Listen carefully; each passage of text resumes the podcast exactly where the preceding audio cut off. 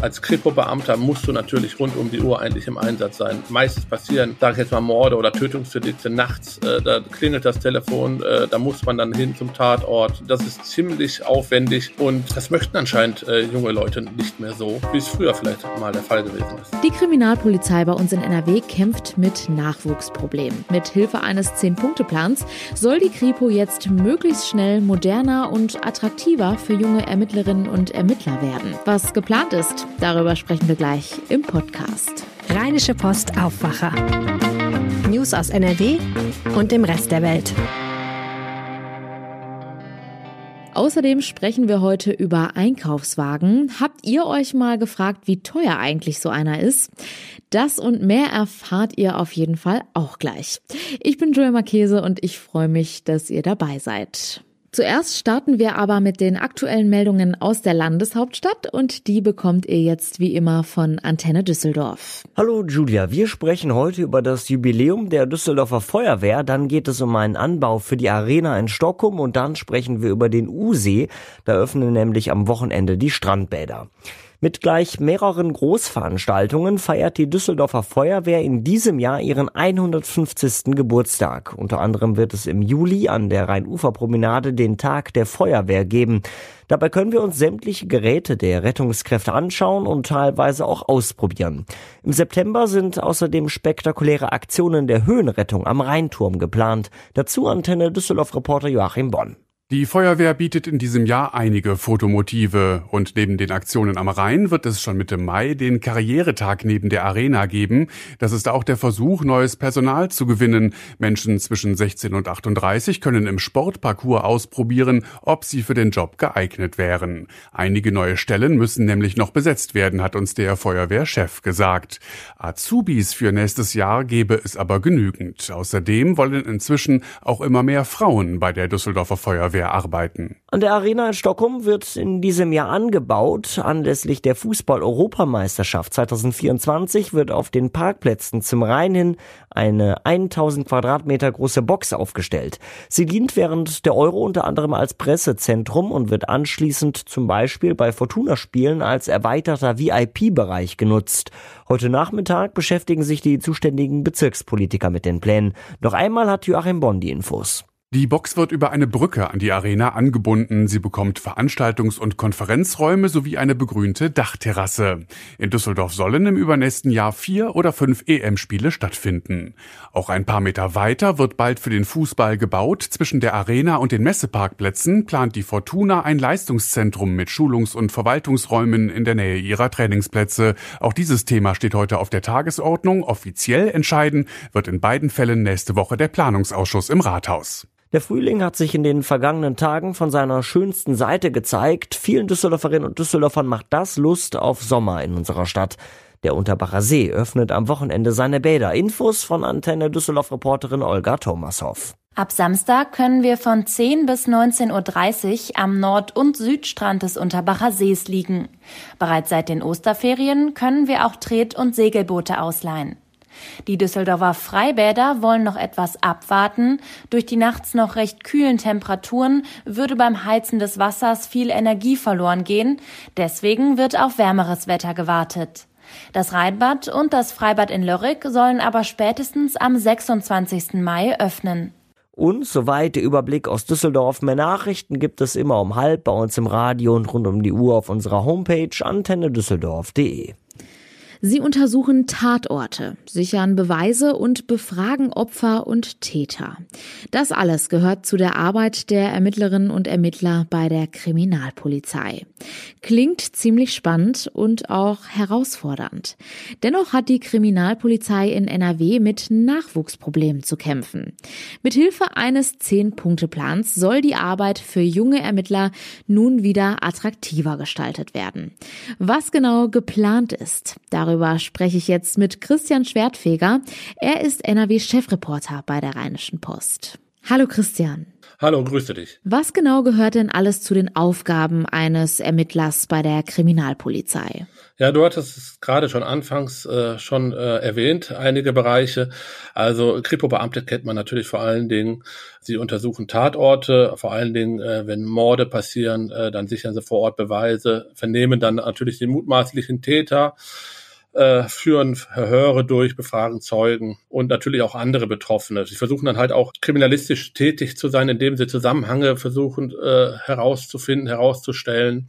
Aber sie haben natürlich nicht nur mit Morden zu tun. Sie kümmern sich um Leute, die vermisst werden. Äh, sie sind aktiv äh, in, bei Bandenkriminalitäten, wenn es um Rauschgift, um Glücksspiel geht. Also die ganze Bandbreite eigentlich. Ein sehr abwechslungsreicher Job also.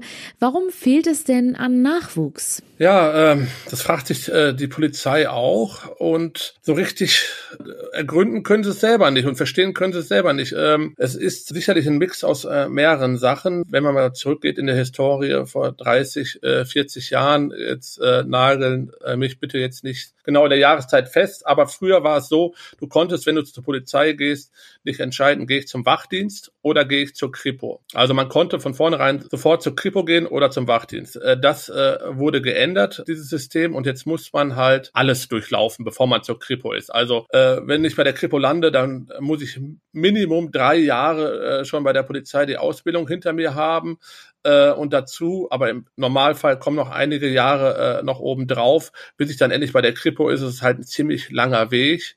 Und äh, ich glaube, ähm, das ist sicherlich einer der Hauptprobleme, äh, warum nicht mehr so viele äh, junge Polizisten äh, zur Kripo gehen. Ein anderer ist sicherlich auch, dass es zu vielen Lebensentwürfen einfach nicht mehr passt. Als Kripo-Beamter musst du natürlich rund um die Uhr eigentlich im Einsatz sein. Meist passieren sage ich jetzt mal, Morde oder Tötungsdelikte nachts, äh, da klingelt das Telefon, äh, da muss man dann hin zum Tatort, ja.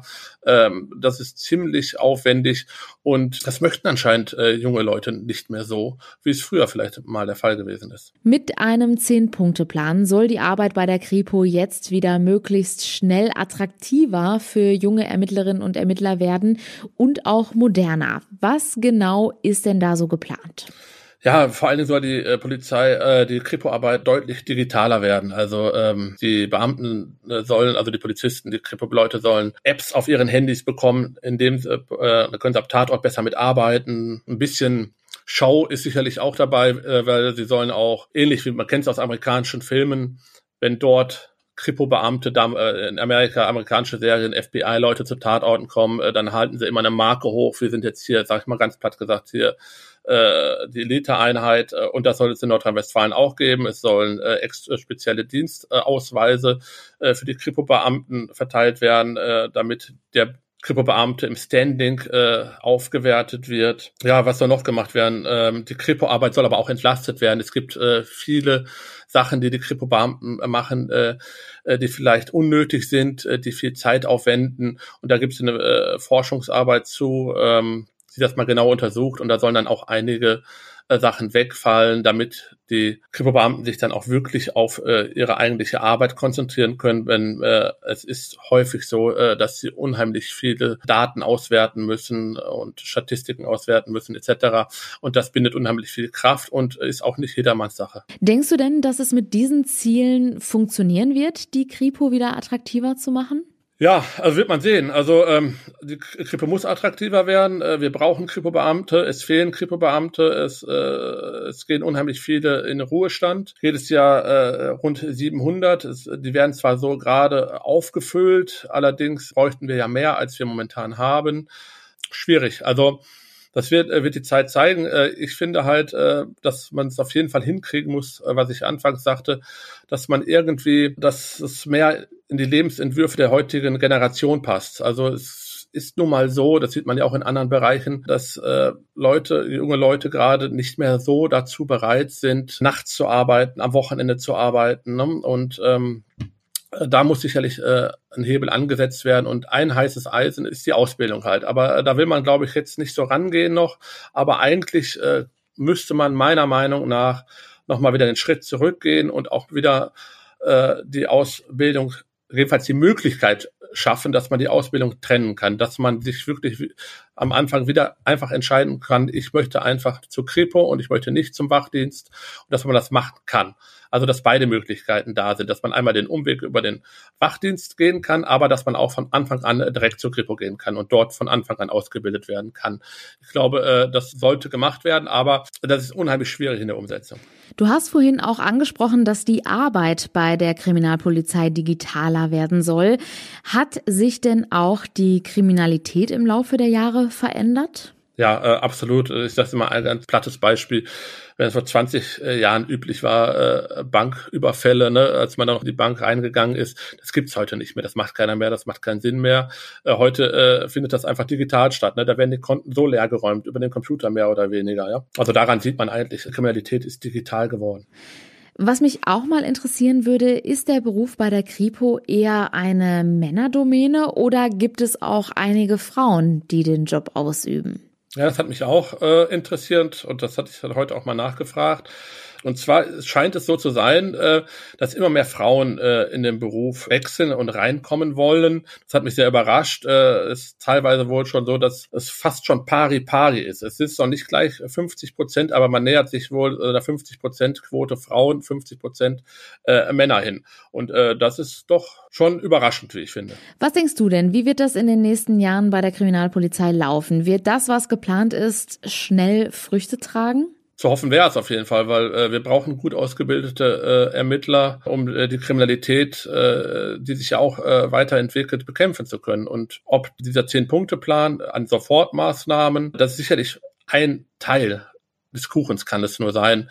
Da wird äh, sicherlich noch eine äh, andere Maßnahmen hinzukommen müssen, um diesen Beruf äh, wieder attraktiver zu machen. Und vor allen Dingen ist meine Meinung, das geht nicht von heute auf morgen, äh, das wird auch wieder Jahre dauern. Vielen Dank, Christian Schwertfeger, für die Infos und diesen Einblick. Gerne. Wenn euch der Aufwacher-Podcast gefällt, dann freuen wir uns über fünf Sterne zur Bewertung bei Apple. Dazu einfach in der App auf die Übersichtsseite vom Aufwacher runterscrollen, bis Bewertungen und Rezensionen, auf den fünften Stern tippen und fertig. Vielen herzlichen Dank. Ein Einkaufswagen ist so ein Gegenstand, den man ständig benutzt, ohne sich Gedanken darüber zu machen. Oder habt ihr euch schon mal gefragt, wie teuer ein Einkaufswagen eigentlich ist? Je nach Größe kostet ein Einkaufswagen bis zu 250 Euro. Jetzt hat man eine ungefähre Vorstellung, was eigentlich für ein Wert vor einem Supermarkt steht. Und genau das ist das Problem. Immer wieder werden Einkaufswagen mitgenommen und irgendwo stehen gelassen und das geht ins Geld. Die Supermärkte lassen sich aber jetzt der Reihe nach etwas dagegen einfallen. Darüber spreche ich jetzt mit Michael Höhing aus dem Aufwacherteam. Hallo Michael. Ja, hallo Julia.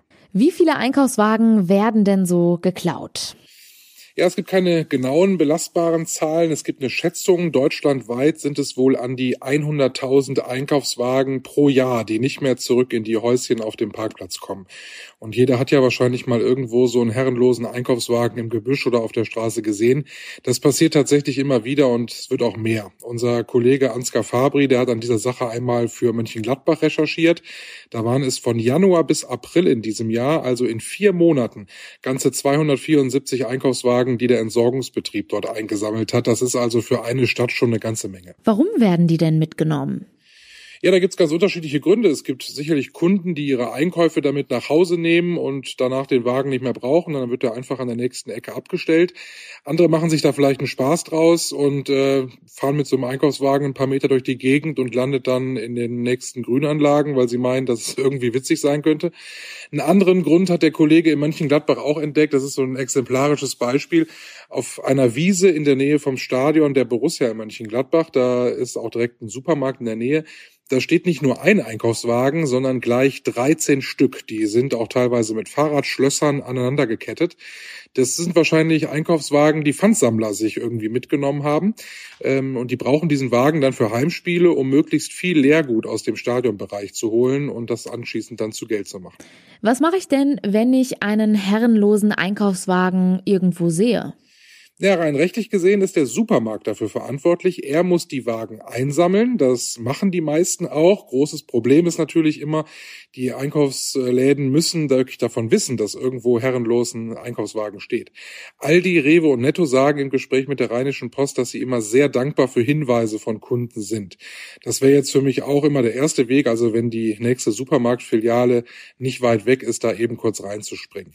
Wenn es aber doch ein weiterer Weg ist oder man vielleicht einfach auch nicht weiß, wo dieser Einkaufswagen herkommt, dann empfiehlt es sich immer, sich dann bei der Stadt zu melden. Viele Städte haben ja einen Mängelmelder.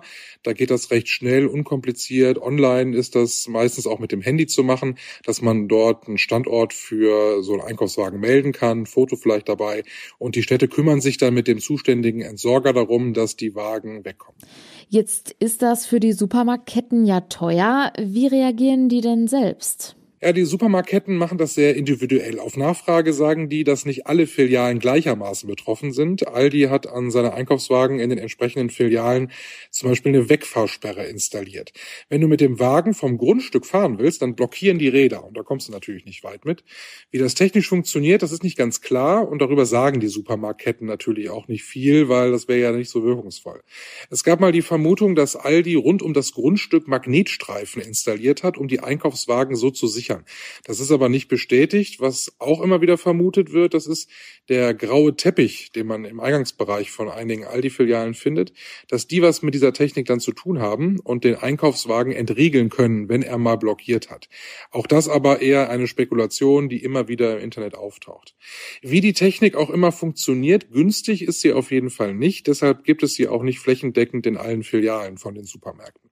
Netto macht das übrigens ähnlich. Auch die haben diese Wegfahrsperren. Außerdem äh, bauen die Schranken an den Parkplätzen auf, wenn das dort gehäuft vorkommt, dass Einkaufswagen da mitgenommen werden. Und es stehen auch immer wieder Schilder dort, die ein bisschen zur Abspreckung dienen sollen, dass das ja Diebstahl ist und dass das dann auch zur Anzeige gebracht wird.